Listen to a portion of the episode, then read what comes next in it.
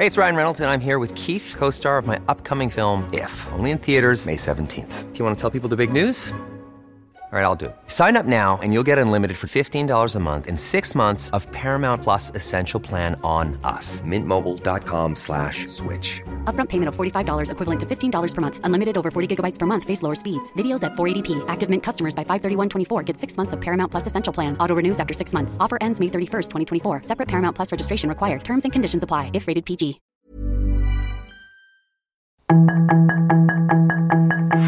Tarde a tarde, lo que necesitas saber de forma ligera con un tono accesible. Solórzano, el referente informativo.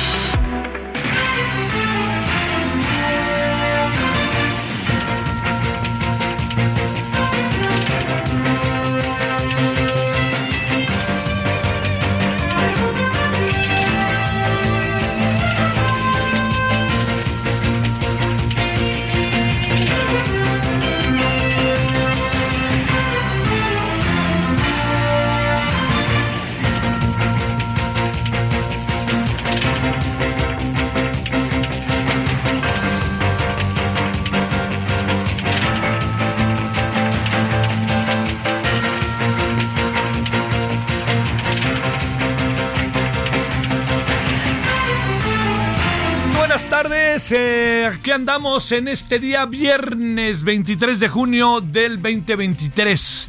Estamos en el 98.5 de FM Heraldo Radio, gracias que nos acompañe, estamos en el referente de radio. Ya sabe que estamos también a las 21 horas en hora del centro, en referente televisión, a través de Heraldo Televisión, en el 8.1 de televisión abierta, andamos en Sky ya, en el, digo, ya andábamos, pero ahora ya estamos en todos los sistemas de Sky y de Easy. Bueno, oiga, le agradezco mucho que nos acompañe, en verdad, eh, deseando que haya pasado este, hasta ahora un buen viernes. Va a seguir el calor, aunque ya vienen las lluvias, ¿no? Pero, digamos, usted a decir, oigan, ¿y por qué nos dijeron ayer que ya hoy ya no iba a hacer calor? No, no, no, pues no se va de la noche a la mañana. Pero ya hay otras condiciones que van poco a poco, climatológicas, que van a llevar al cambio del clima que eso es lo que es eh, mucho, pero mucho, muy importante, ¿no? Entonces, va, va a cambiar el clima, que quede claro, no va a cambiar que de la noche a la mañana, no, va, va a llover, va a seguir haciendo calor, pero se atempera por la lluvia todo lo que hay, estoy diciendo lo que todos sabemos, y estoy diciendo lo que adelanta el Servicio Meteorológico Nacional. Bueno, eh, esta es una parte, y le agradezco yo de nuevo que esté con nosotros, a seguirse cuidando con los calores. Mire, hay este... Ahorita hablaremos de ello. Mañana es una marcha sumamente importante. Es la marcha eh, LGBTQ eh, más. Eh, va a ser, eh, ah, se ha venido dando en diferentes ciudades del país. Mañana es el turno de la Ciudad de México. Y uno sabe muy bien que en la Ciudad de México el asunto adquiere una dimensión por la densidad de población, pues de mucha más presencia. Entonces se tomarán las calles, se tomará Avenida Reforma, se tomará Avenida Juárez, eh, tiene, tiene muchísimo de colorido, más allá de la causa que tiene directamente esta marcha como acto de manifestación y de protesta. Entonces, este, hoy vamos a hablar del tema, no le digo ya mucho más, pero para que usted lo, lo, considere, si vive en la Ciudad de México, se cerrarán muchas calles, etcétera, pues así funciona esto y esta, se cerrarán muchas calles como los domingos se cierran, como cuando hay se cierran. Aquí nos vienen avisando desde hace tiempo que va a haber una marcha, y hay unos que se paran y paran la calle y ya como ahora sí que Dios nos agarre confesados. Bueno, esta es una de las cosas. Otra de las cosas que vamos a abordar, vamos a hablar con el director de la revista Proceso. Proceso está adquiriendo una nueva dimensión incluso eh, contra la voluntad de los mismos trabajadores de proceso, pero ahí están. O sea, a proceso, que es una extraordinaria, es un extraordinario referente de la historia moderna de México, diría yo que sería la historia se va escribiendo en un buen número de casos a través de el periodismo. ¿No? Ah, de las redes. Así pasó. Vea usted lo que son, lo que, hacen los historiadores. Los historiadores se van a la prensa del siglo XX, del siglo XIX, y desde ahí empiezan ellos a tener toda la información que tienen, ¿no? Entonces, Proceso es uno de los grandes referentes de la historia de México. La verdad que yo debo decir que más allá de que el presidente de manera un cuanto tanto inopinada, porque no dice el, el, presidente pensó que a lo mejor iba a entrar a este iba a, entrar proceso que iba a entrar y proceso iba a jugar el mismo papel que había jugado con él de que le daba juego hablaba de él pero pues proceso hace hace periodismo no y el periodismo es que hay muchas cosas hoy en este gobierno que son susceptibles de la crítica y Proceso lo quiso hacer crítica. Entonces, cuando yo digo que son chayoteros y todas esas cosas que dicen, verdaderamente me, me parece tanta, pero tan injusto, ¿no? Así tan injusto, pero bueno, este, como me parece muy muy justo quizá de las de las críticas que de repente se le hacen a, a, los medios de comunicación, a la prensa escrita, a la televisión, a la radio, pero también me parece que estas generalizaciones de las cosas que se dicen o, se habla de periodistas que están haciendo un enorme trabajo importantísimo y sacan diciendo bola de chayoteros, la verdad, la verdad, yo ahí sí paso, ¿no? Lo que no quiere decir que a mí me parezca importante que se tenga que atender, ¿no? Este todo eso. Bueno, Hablaremos de ello también al rato. Y mire, empieza de nuevo a haber una, ¿cómo le diría yo? Una, una idea de que eh, el INE o la gente que simpatiza con el INE, que la ex INE o gente que simpatiza con el INE, pues están organizando y armando todo el proceso del próximo lunes de las reglas para tener los candidatos.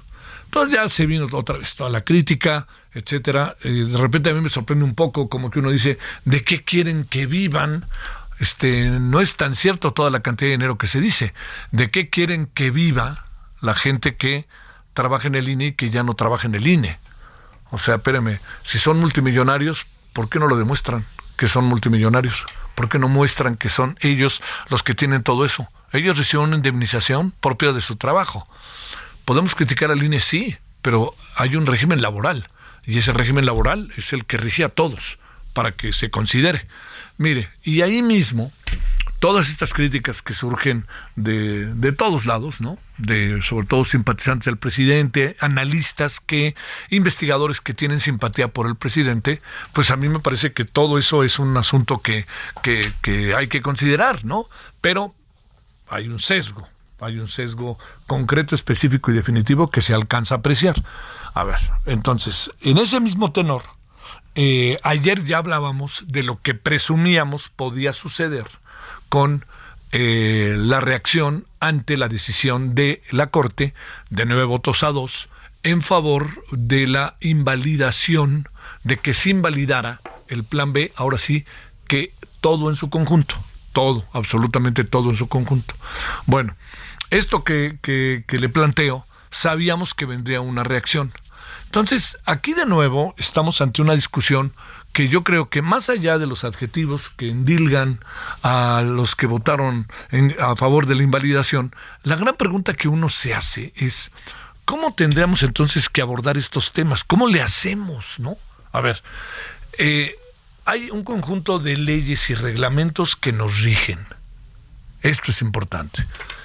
Estos son los que están vigentes al estar vigentes, ojo con eso por favor, al estar vigentes, toda acción susceptible por parte de los ciudadanos o por parte del legislativo, del ejecutivo o de la justicia, tiene que pasar por ese tamiz para que adquiera el valor, para que adquiera su legalidad. Ese es el asunto. ¿Cómo le hemos hecho en los últimos años? pues este, nos hemos en muchos casos aferrado a la legalidad en asuntos que otro no tiene muchas maneras de ver, ¿no? Yo hoy me permití escribir en La Razón lo que yo recuerdo de una eh, de un lance, como diría el maestro Miguel Ángel Ganado Chapa, de el año 2007, cuando eh, se habló de la ley Televisa, una ley que ha aprobado la Cámara de Diputados, lo que son las cosas, incluyendo el voto de Pablo Gómez, que luego dijo ni cuenta me de lo que votó o voté o algo así cuando Pablo Gómez estaba en el PRD, y que luego de, hay que decir que cuando Pablo Gómez reculó fue un factor muy importante para el análisis. Y yo creo que algo habrá pasado en ese momento. ¿no? Uno puede decir muchas cosas de Pablo Gómez, pero eso no. O sea, Pablo Gómez a lo mejor no se dio cuenta de lo que estaba pasando y listo, eso es todo, ¿no? Pero uno ve la historia de Pablo Gómez y pues sí se sorprende, ¿no? Cómo pasó eso. Pero pasó y después fue un factor muy importante, fue un elemento, fue muy importante para echar atrás el proceso y sobre todo para defender al legislativo ante el embate de las televisoras y de los medios de comunicación. Pero todo esto se lo contaba por lo siguiente, todo lo que pasó en ese momento, todo lo que se dio en el 2007, 2008 respecto a ello, todo eso fundamentalmente la crítica a la aprobación que habían llevado a efecto los diputados para un papel más eh, de mayor participación en todos los sentidos de los medios de comunicación, en donde yo pago y como yo pago merezco más tiempo, etcétera, sin buscar la equidad y el equilibrio, entre otras muchas cosas. Pues lo que acabó pasando fue que todo esto se echó para atrás, a pesar de que con la corte sucedieron algunas cosas bastante, este, bastante extrañas ahí respecto a este asunto cuando se le presentaron los demandantes a la corte para que lo echara para atrás en el 2007-2008. Pero lo que le quiero decir de esto es todo lo que estamos viviendo ahora, todo esto que, que, que, agobia y que uno dice, bueno, lo, aproba, lo aprobamos, es que el pueblo dice, es que aquí hay una mayoría que determina, sí, hay una mayoría, pero hay una minoría. es, es, el, es el desarrollo de una democracia. Lo otro es la imposición, es la dictadura. Y la verdad, yo, por más que digan muchas cosas, en mi cabeza no cabe ese pensamiento. Yo no creo que este gobierno esté pensando en una dictadura. Díganme lo que quieran. Yo no lo pienso ni tantito. Pero lo que sí pienso es que lo que está sucediendo muy en concreto y en específico es que se está tratando de que prevalezca la mayoría sin importar el Estado de Derecho. Y eso se ha vuelto rentable. Se ha vuelto rentable porque cuando se habla de eso es que nosotros somos el pueblo y ustedes son una minoría. Y yo creo que no va por ahí porque ese es, ese es el signo de la, de la democracia, es el espíritu de la democracia, la convivencia de mayorías y de minorías reconociendo que las mayorías, como ha venido pasando en los últimos años, son las que prevalecen en muchas votaciones, pero en ciertos asuntos en que se requiere de que haya una integración plena de la sociedad, se necesita que el Congreso tenga mayorías eh, calificadas, no mayorías simples. Son asuntos que al cambiar el régimen constitucional requieren de acuerdos mayores, no de un 50 más 1. Todo esto que le cuento, que yo sé que forma parte de muchas de las cosas que hemos escuchado, pues han estado muy latentes estos días. Yo le diría, eh, hay algo que tenemos todos que pensar. Eh, y yo le diría a los militantes, a los simpatizantes sobre todo del actual gobierno, pensemos si lo que tenemos que hacer lo que se tiene que hacer en este país es cambiar el régimen electoral, el régimen constitucional, tener incluso una nueva constitución, entonces démonos el tiempo para eso. Pero si usted cree que porque yo personifico al pueblo y como yo personifico al pueblo, tenemos que aprobarlo aunque la ley diga otra cosa, no es la fórmula de un proceso de civilidad, de democracia y de transformación. Es una imposición. Entonces tenemos que ver esto, tenemos que analizarlo como de muchas, muchas, muchas maneras el tema, pero yo le diría, es un poco como lo que pasó con los hermanos del presidente. Se lo voy a decir porque, a ver, un hermano del presidente incluso demandó a quien difundió todo lo que pasó. ¿Recuerda usted? Un señor Ricardo, llamado Ricardo León le da un dinero en un sobre amarillo al hermano del presidente, luego se lo da a otro, todo procede de Chiapas, el, Ricardo trabajaba en Chiapas, en el gobierno de Chiapas, todo indica que va de allá. El gobernador, que hoy es senador y hoy es candidato a la presidencia de la República, se quedó calladito, pero uno intuye de la manera más clara, con todas las relaciones que empezaba a haber entre ese gobernador y el presidente, que las cosas estaban caminando, ¿no? Ahí en la misma línea, que estaban en el mismo barco. Bueno, todo esto que le estoy contando como para, para poderlo poner en la mesa, para poderlo, ¿cómo le diría yo? Ponerlo en perspectiva, es que no se pueden juzgar los actos de corrupción bajo dos ópticas, porque hay un Estado de Derecho. Entonces, ¿cuál es la óptica que se utiliza? Si alguien recibe dinero, vámonos al tambo, ¿no? Así, acuérdese el caso Ahumada, vámonos al tambo. Pero si alguien recibe dinero, pero es cercano al presidente, perdónenme, pero esto tiene que ver con la causa. ¿Pero por qué? ¿La causa de quién? Pues es la causa de usted, pero el dinero es mal habido. Lo digo cuando es mal habido, ¿de dónde salió? ¿En qué banco estaba? ¿Dónde se declaró? ¿Dónde está el SAT? Entonces, todo esto tiene que entenderse. El Estado de Derecho es fundamental, el que tenemos. ¿Lo queremos cambiar? Vamos cambiándolo. ¿Queremos hacer otra constitución? Pongámonos de acuerdo. Pero si estamos en la unilateralidad, este asunto, la verdad, la verdad, la verdad, nomás no va a avanzar. Bueno, todo esto se lo cuento porque las críticas a la Corte deben de considerar lo que hizo el legislativo, no solamente lo que decide la Corte. Y segundo, el legislativo, y hablo de la Cámara de Diputados en particular. Y segundo, las críticas a la Corte no pueden darse en función de un asunto de hoy me conviene la crítica porque no me hicieron caso. Pero mañana que me hagan caso, ya ven, ya están entendiendo. No, no, y que debe ser distinta la Corte, ese es otro tema. Yo sí creo que debe ser distinto pero hoy por hoy tiene que ser bajo estas dimensiones. Bueno, ahí lo dejo como temas que hoy están entre nosotros de manera sumamente importante. Yo le agradezco mucho que nos acompañe. A las 21 horas vamos a entrarle todavía más a este asunto, si usted le parece. Y si le parece, si le parece, vámonos a una muy breve sintonía de la estación. Estamos en el 98.5 de FM en el caso de la Ciudad de México, Heraldo Radio. E inmediatamente después vamos a conversar de la marcha de mañana aquí en la Ciudad de México.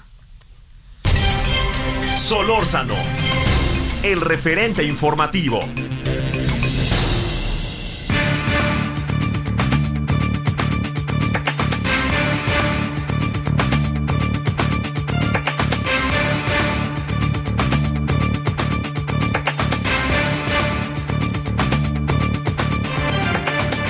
Eh, su servidor habrá ido dos o tres marchas, quizá cuatro, de la comunidad LGBTQ más les pediría que los que van a ir mañana vayan bien tapados, ¿no? Digo, me refiero con ropa blanca, vayan con sus atuendos que consideren, este, que consideren para manifestarse, lleven una gorra, un sombrero, lo más estilizado que se les ocurra, lo que quieran.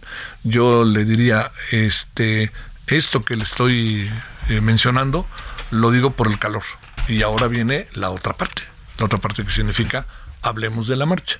Bueno, Ofelia Pastrana, defensora de la diversidad sexual, mujer transgénico. Querida Ofelia, ¿cómo te ha ido? Mucho gusto, buenas tardes. ¿Qué, qué tal? Nomás por aclarar, transgénico no soy, soy transgénero, transgénico, este es otro proceso nada que ver. Perdóname, el, equivocado fui yo, transgénero, perdóname, perdóname, perdóname, lo por leerlo ahí, este, es que fíjate, cambiaron y lo pusieron en, en este escrito a mano y ahí yo me, me, me equivoqué.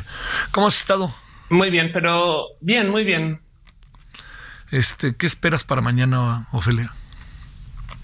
Pues bueno, justo explícitamente por eso marchamos. Em, para mañana eh, el lema es este libertad, justicia y, dignidad y marchamos pues porque a nosotros nos borran tanto así que como te digo muy fácil confundir este una identidad transgénero con este un grano transgénico eh, y es así la, baja presencia que tiene eh, pues mucha gente alrededor de quiénes somos y qué somos. Em, en últimas, eh, somos eh, personas ciudadanas, eh, personas felices, de familia.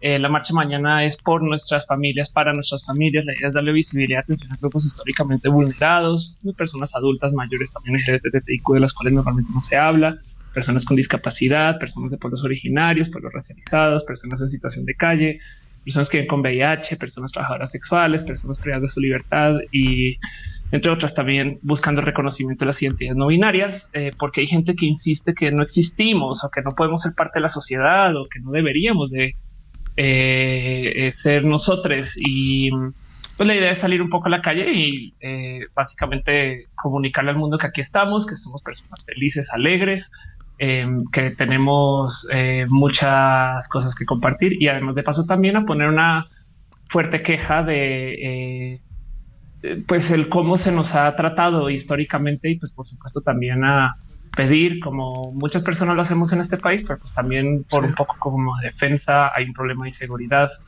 em, y, la gente LGBTTIQ más, eh, toda la gente que convivimos con las diversidades, tenemos, em, pues nos ignoran Entonces también en parte eso es parte de la marcha. Sí, claro. Oye, este, ahora recuerdo, lo estaba yo pensando, Ophelia, cuántas veces habré ido. Yo, yo creo que como cuatro o cinco, pero también ahora a la distancia, este, la primera marcha, tú me dices si me equivoco, fue un 29 de junio, pero de 1979 ya. ¿Estoy en lo correcto? Eh, de hecho, Sí, pues eh, depende de eh, qué país, cuándo y dónde. A ver, México tiene una historia de la diversidad mucho más vieja que eso. El baile de los 41 ya pasaron más de 100 años desde eso. Y se habla de gente eh, homosexual y LGBT desde hace fácil más de un siglo. Si es que no hablar de existencias históricas, o sea, a ver, hay un, hay un coronel hombre transgénero de la revolución. Em, pero si la marcha como la celebramos ahorita, Pride, el de la bandera de seis franjas, eh, es en también réplica o, en eh, respuesta o en sumándonos a un movimiento bastante más grande global que también habla de lo mismo que pues comienza después de unos disturbios que suceden en Nueva York en 1969 en Stonewall. Aunque en México tenemos nuestra propia historia y también nuestros motivos para marchar, no más que eh, tenemos también esta alianza internacional, no más porque pues el ser una persona LGBT uno comienza desde jóvenes, dos es internacional, no es algo mexicano. Em, y encima de eso, pues nos cuenta un poco de la inmensa cantidad de minorías que hay, porque es que si sumas todas las minorías que hay en el país, pues somos mucho más que la supuesta mayoría. ¿no? Entonces, em, esto viene desde hace rato y sí, como desde los 70 pues, se puede decir que estamos marchando en forma, em, depende como lo quieras ver, eh, la, la revolución lésbico gay.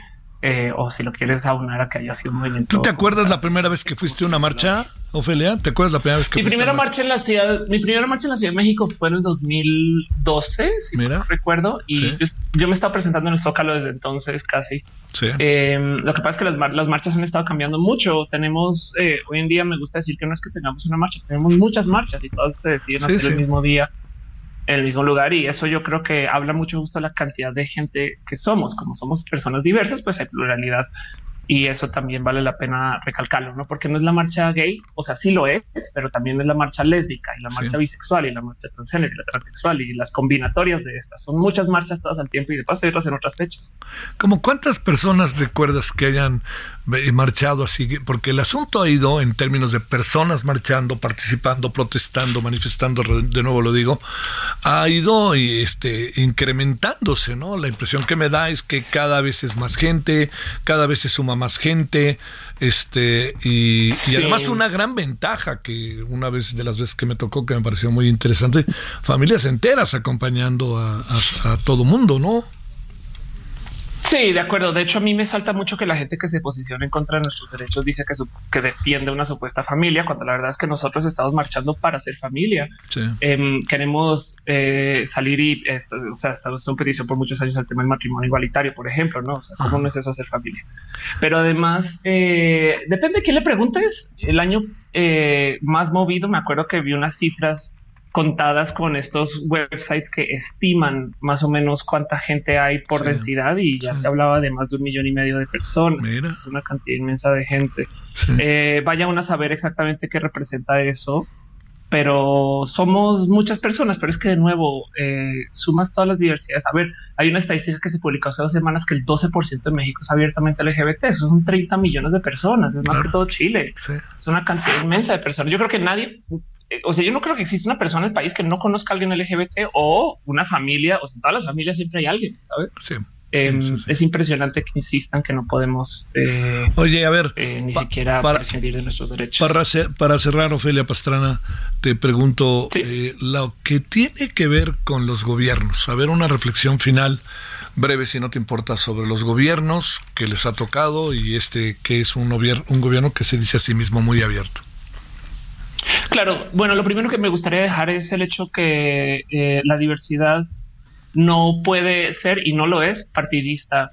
Eh, son, derechos humanos. Por supuesto que en todos los partidos hay gente LGBT. Una cosa diferente es que existan algunos segmentos políticos que lo nieguen, pero del otro lado, en últimas, lo único que pedimos es eh, tener acceso a nuestros derechos de modos plenos, ¿no? Y que no se nos ignore, que no se nos borre y no se nos elimine. Vale la pena recalcar algo también y es que mucha gente se queja de puntos porque salen como de fiesta. Y es que si toda la vida nos dicen que no podemos ser felices, entonces salir a ser felices en la calle también es protesta. Y es una de las otras marchas, porque pasan muchas marchas y todas en paralelo. Es una de las otras marchas que sucede también, que salgamos eh, a celebrar. En cuanto a gobiernos va, la verdad es que eh, si bien tenemos mejor representación ahora, falta mucho. Pasamos de cero a uno en un mundo donde necesitamos por lo menos 100. Bueno, pues este, Ofelia, que haya mucha suerte y que haya mucha gente y que todo sea una fiesta mañana. Muchas gracias. Adiós, Ofelia. Mañana. Gracias. Pausa. El referente informativo regresa luego de una pausa.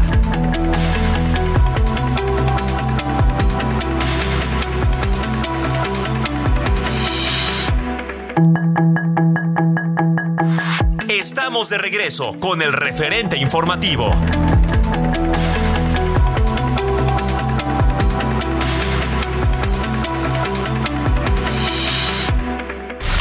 En el referente informativo le presentamos información relevante. Hey, it's Ryan Reynolds and I'm here with Keith, co-star of my upcoming film If, only in theaters May 17th. Do you want to tell people the big news?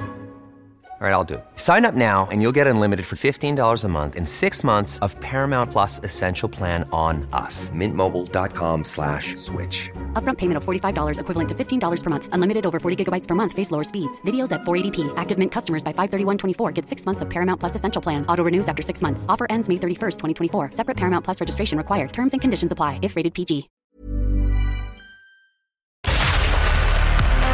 Ministros de la Suprema Corte de Justicia de la Nación cuentan con apoyo científico para elaborar sentencias.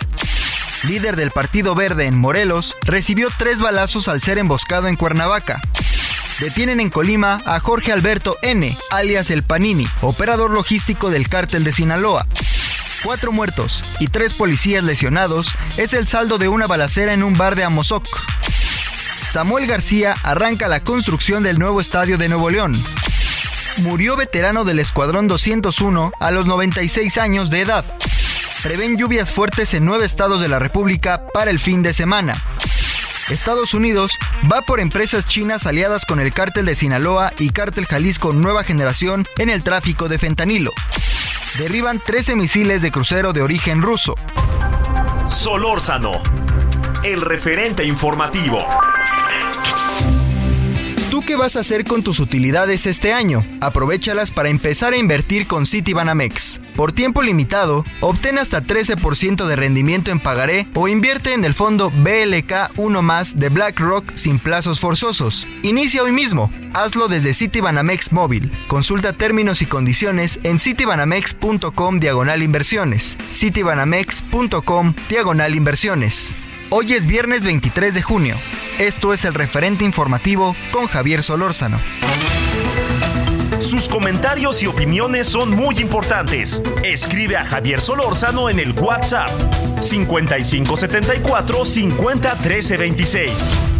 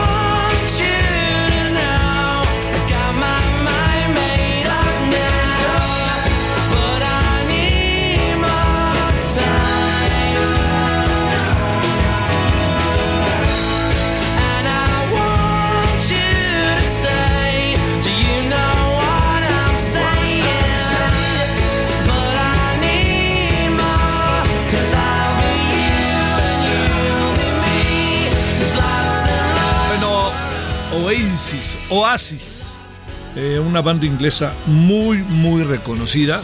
Eh, hoy anda de cumpleaños su guitarrista y fundador Paul Arthurs, 57 años. Ella es eléctrica, es un muy bonito título, ¿no? Esta es la banda inglesa Oasis y bueno, sirvió que del cumpleaños de este cuate y como gusta y ahí está y padrísima.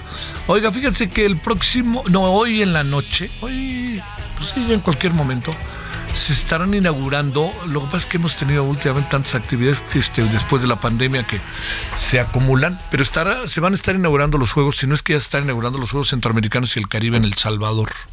En San Salvador, para ser preciso.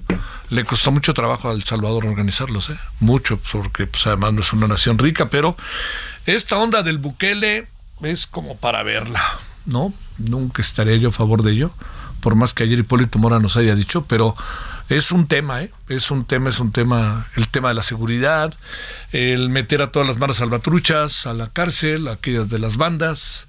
Eh, me preocupa porque pues todos los que tienen, ¿no? Un tatuaje pueden ser detenidos, así que vamos a sufrir. Este, pero bueno, le cuento porque empiezan hoy en la noche. Este va de nuevo a ponerse en, en vilo la verdad que lo digo así, el deporte mexicano con todo lo que ha pasado.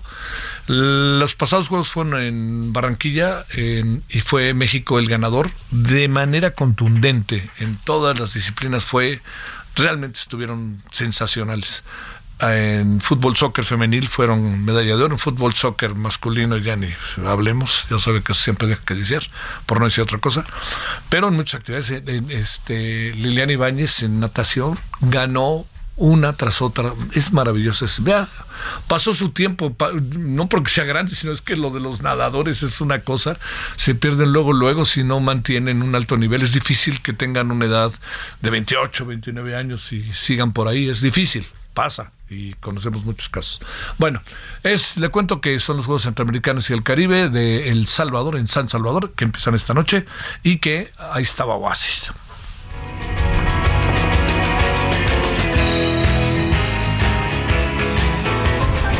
Solórzano, el referente informativo.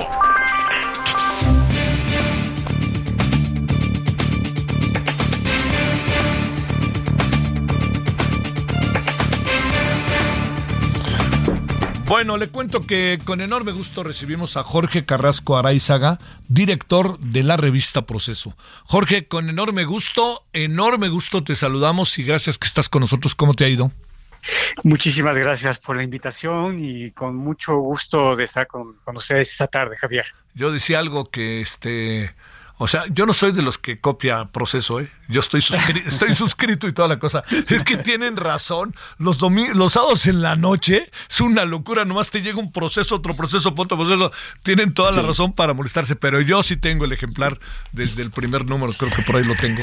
A ver, déjame plantearte, ¿qué supones que pasó y por qué algunos dicen que ahí te van palabras, ¿no? Que sí claudicaron, que si los, este, ahora sí que los amarraron, que les fue imposible mantenerse porque les quitaron todo tipo de publicidad. A ver, reflexionemos sobre eso de una revista tan entrañable, tan querida y tan importante para la historia de México.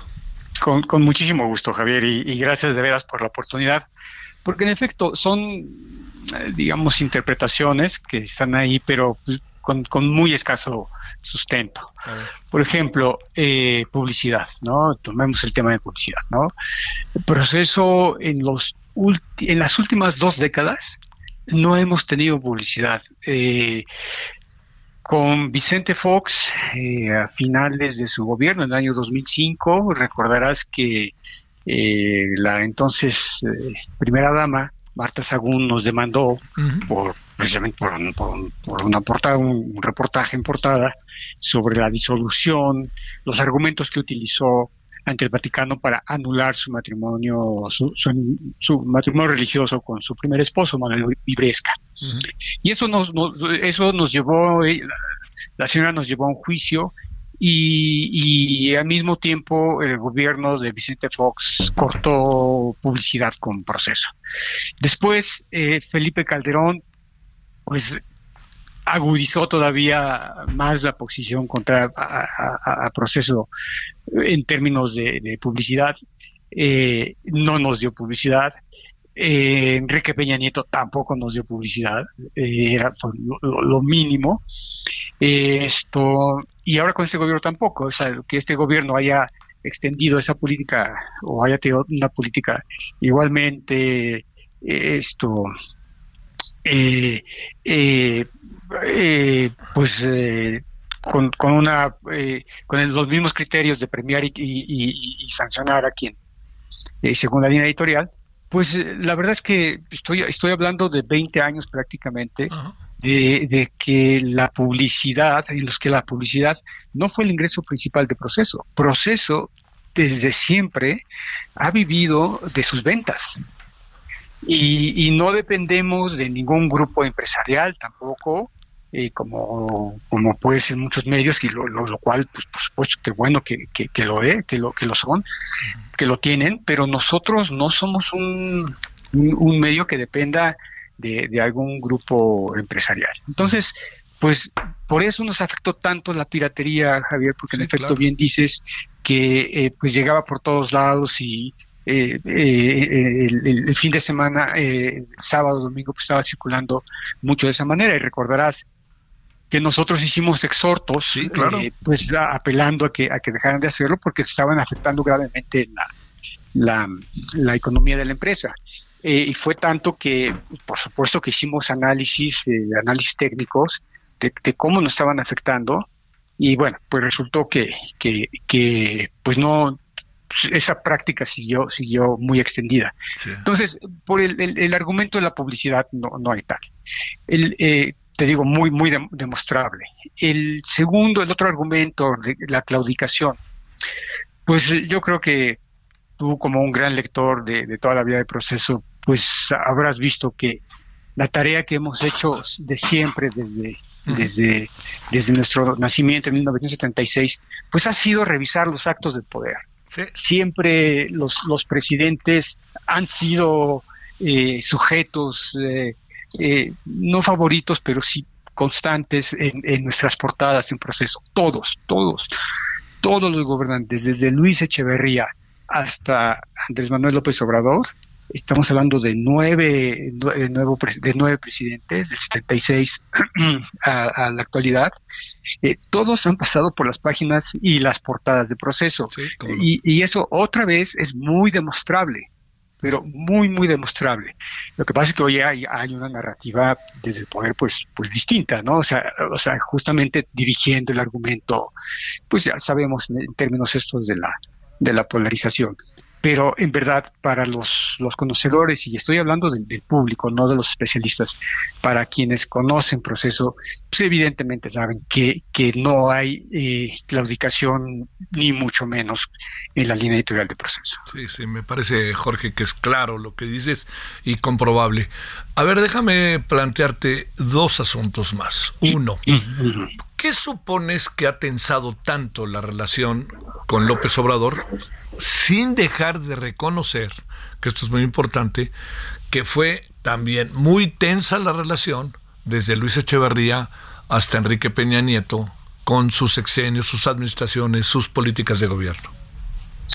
Eh, eh, fíjate que en el, en el 2006, cuando eh, en, el escenario estaba eh, el, triunfo de López Obrador, eh, ya nos preguntaban y nos preguntábamos nosotros mismos, por supuesto, acá en proceso, pues, qué, iba a pasar con, con, nosotros en, la eventualidad de un triunfo de, López Obrador.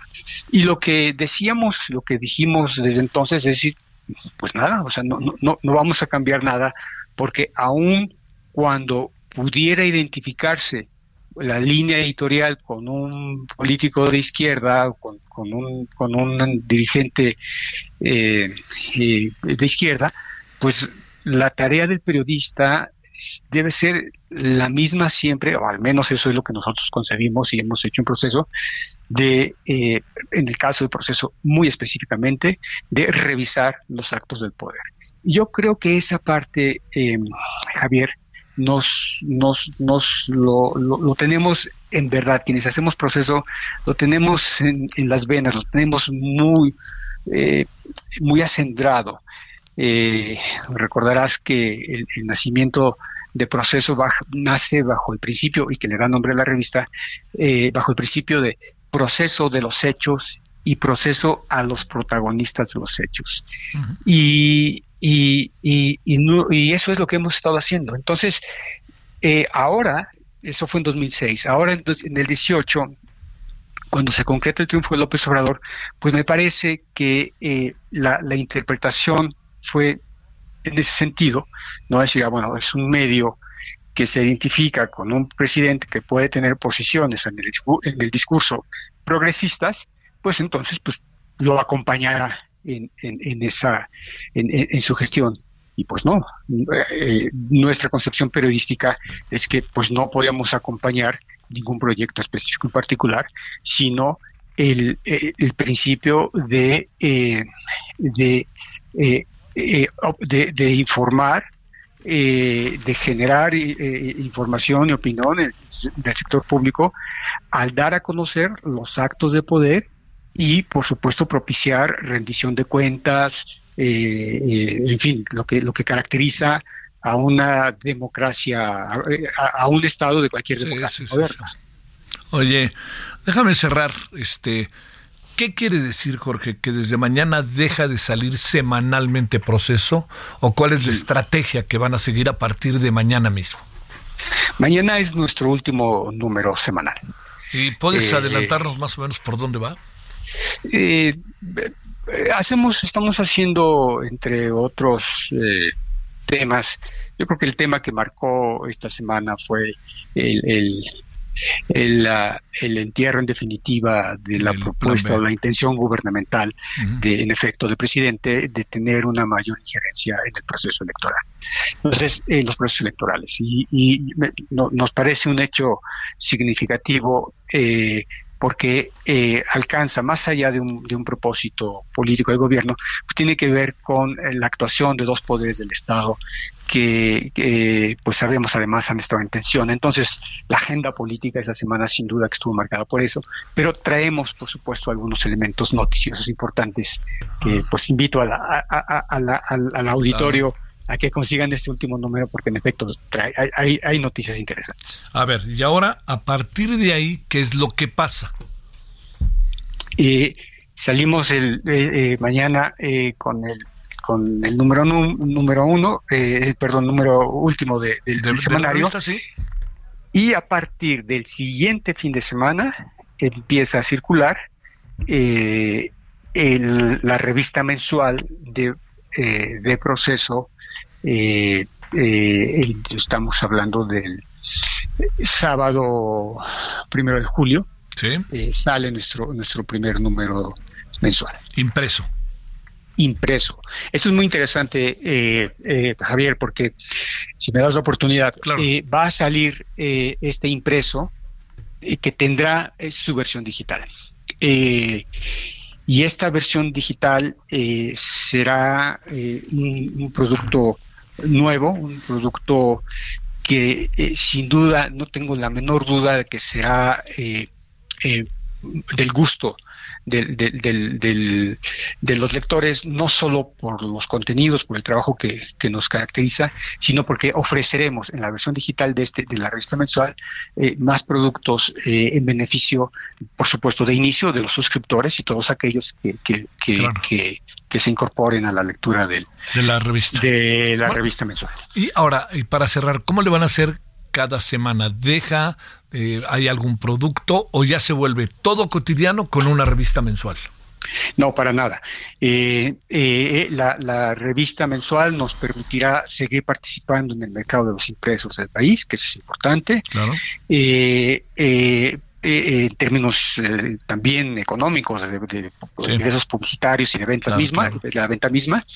Y esos esfuerzos que hacemos cada semana para, para publicar el, semanario que hemos hecho, hemos, estamos, hemos hecho durante todo este tiempo, los vamos a trasladar en el trabajo cotidiano del digital. Y eso también es muy importante. Sí, claro. El, el, digital tendrá la oferta de proceso todos los días. Lo que era lo que lo que estábamos, lo que hacíamos para la revista cada semana, se estará trasladando al, eh, al digital con información pues insisto, como, como la trabajamos, eh, con la, la, perspectiva, la peculiaridad de la cobertura del proceso. Eh, Entonces, de alguna manera ya pasa, ¿no, Jorge?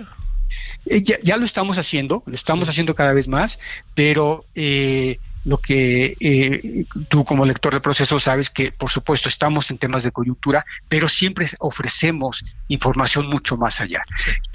por qué? Porque lo que queremos es seguir participando en el establecimiento de agenda eh, de, la agenda pública del país. Entonces, tenemos una eh, red importante de corresponsales y colaboradores que nos permiten tener un pulso pues lo, más cercano que podemos de lo que está pasando en el interior del país. Tenemos nuestro grupo de reporteros aquí en Ciudad de México, de manera que eh, estamos en capacidad de ofrecer cada día información distinta o que vaya más allá de la coyuntura de, periodística. Bueno, pues este hay algo de nostalgia, no te lo puedo negar, mi querido Jorge, pero también es signo de los tiempos, ¿no? Y uno pues tiene que entender las cosas. ¿Te han tenido que despedir gente, Jorge? No, eh, se han dado algunos ajustes, eh, ajustes eh, de forma, digamos, natural, en el sentido de que, bueno, es, es una eh, decíamos, somos una empresa de 46 años, hay personal que, se ha retirado, se, ha jubilado, esto, hay, eh, eh, lo que sí hemos procurado es la incorporación, en el caso del área editorial, periodística, de reporteros que van que van reemplazando a las generaciones de periodistas que, que, tenían ya mucho tiempo en proceso y que pues han ido saliendo, algunos se han ido a otros medios y otros, otros más, te digo, han, han ya eh, pasado a, su jubilación, a su retiro. Jorge, te mando un gran saludo y con mis saludos, si me permites, a todo, todos los que somos lectores y seguiremos siendo lectores de proceso y a lo largo de todos estos años, todos los destacadísimos periodistas ellos y ellos que han pasado por ahí y que tú encabezas ahora un momento de transición difícil, complejo, pero que creo tiene su razón de ser y me parece a mí que está claramente explicado. Así que Jorge, yo te agradezco tu tiempo, que has hablado con nosotros y lo mejor para Proceso. El agradecido soy yo por la oportunidad, Javier, y pues larga vida proceso. Larga vida proceso, claro que sí. Gracias, Jorge. Jorge, Jorge Carrasco Araizaga, director de la revista Proceso. Ya escuchó una revista emblemática, fundamental en la historia moderna del país, cuál es ahora su nuevo destino. Vámonos a las 17.51 en hora del centro. Solórzano, el referente informativo. Los deportes con Edgar Valero, porque el deporte en serio es cosa de expertos. Querido Edgar Valero, cuéntanos qué tenemos para este fin de semana y desde hoy, ¿cómo te ha ido? Muy bien, muy bien, mi querido Javier, gracias, qué gusto saludarte, ¿cómo están amigos del referente? Pues eh, mira, Javier, yo no sé si peco de optimista o es mi sentido nacionalista funcionando a tope, pero yo espero y creo, las dos cosas, espero y creo que a la selección mexicana de fútbol le va a ir muy bien de la mano de Jimmy Lozano. Ojalá. Y sobre todo, eh, Javier, porque eh, todo indica que el próximo domingo van a estar en la cancha por lo menos ocho jugadores de los que conquistaron la medalla de bronce con la selección olímpica mexicana en Tokio 2020. Yo no sé si un año y ocho meses después es lo mismo que los tres mosqueteros 20 años después, pero al menos estos jugadores fueron convocados también por Diego Coca, quiere decir que no estaríamos tan lejos del nivel y de la versión que tuvieron estos muchachos cuando conquistaron esa histórica medalla de bronce allá en Tokio. Eso sí. Este es que lo, ¿sabes qué es lo que pasa? No sé qué pienses que yo creo que ya nos tienen en la mira, ¿no? Como que antes decían, no, ganarle a México está en chino, pero ahora, no, hombre, pues le ganamos fácil, ¿no? Ahí qué pasará. Pues eh, lo que ha venido sucediendo ya más frecuentemente, Javier, que eh, los equipos de Centroamérica y el Caribe juegan su, valga la expresión, su Super Bowl cada vez que juegan contra México. Eh, los hondureños, digo, tú has estado, igual que yo allá en El Salvador, en Honduras, en partidos de la selección nacional, Javier, que es, de verdad, es horrible la experiencia, ¿no? Salvo, salvo Costa Rica, que se cocina por separado, pero ir a El Salvador o ir a Honduras, hay una pasión exacerbada, ¿no? Ni siquiera diría yo eh, eh, intensa, ¿no? Exacerbada, es una exageración. Y, creo que, pues si ya jugaron juntos estos muchachos, particularmente el ya no tan muchacho Memo Ochoa, Jorge Sánchez, Johan Vázquez, eh, Rodríguez, Luis Romo, Córdoba, El Piojo, Henry Martín y Antuna, pues hay razones para pensar que pueden volver a jugar bien porque ya saben a qué juegan sus compañeros. La duda sigue siendo si Santi Jiménez va a ser o no el centro delantero en lugar de Henry Martín y qué va a hacer el técnico nacional Jimmy Lozano con el asunto de las sanciones. Javier, se pasaron los de la CONCACAF. ¿eh? ¿Cuántos partidos les echaron? Eh? Oye, a César Montes, uno de, de, en automático más tres. Y a, a, Gerardo Arteaga, uno en automático más dos. El uno en automático fue que porque estaban en investigación. Y ya que dieron el veredicto final, dijeron sí, ok, es el que ya no jugaron más otros tantos. Sí. Entonces sí fue, fue una sanción muy ruda, pero a ver si así aprendemos, ¿no? Yo diría que la verdad que, bueno, ya te, este, nos platicaremos en la noche, mi querido Edgar, pero la verdad, la verdad que yo creo que sí son, ¿no? O sea, esa patada fue de una impotencia lamentable, ¿no? Sí, sí, sí. Digo, por eso nos gusta aprender a la mala, ¿no? es la realidad. Pero bueno, pues en México contra Honduras el próximo domingo. Y este torneo, Javier, este es el que hay que ganar, ¿eh? porque este es el torneo oficial de selecciones de la CONCACAF. De aquí sale el campeón de la CONCACAF. Híjole, híjole. Soy un poco escéptico, pero pienso un poco como tú. Creo que hay condiciones anímicas distintas. Ojalá lo sea. Edgar, nos vemos en la noche. Claro, Javier. Un abrazo. Gracias. Buenas tardes. Gracias. También le esperamos a usted en la noche, 21 horas en hora del centro, Heraldo Televisión, el referente de la noche. Por lo pronto, tenga usted buena tarde, hay mucha tarde, hay todavía calor y estaremos esperándole a las 9, 21 horas en hora del centro. Adiós. Hasta aquí Solórzano, el referente informativo.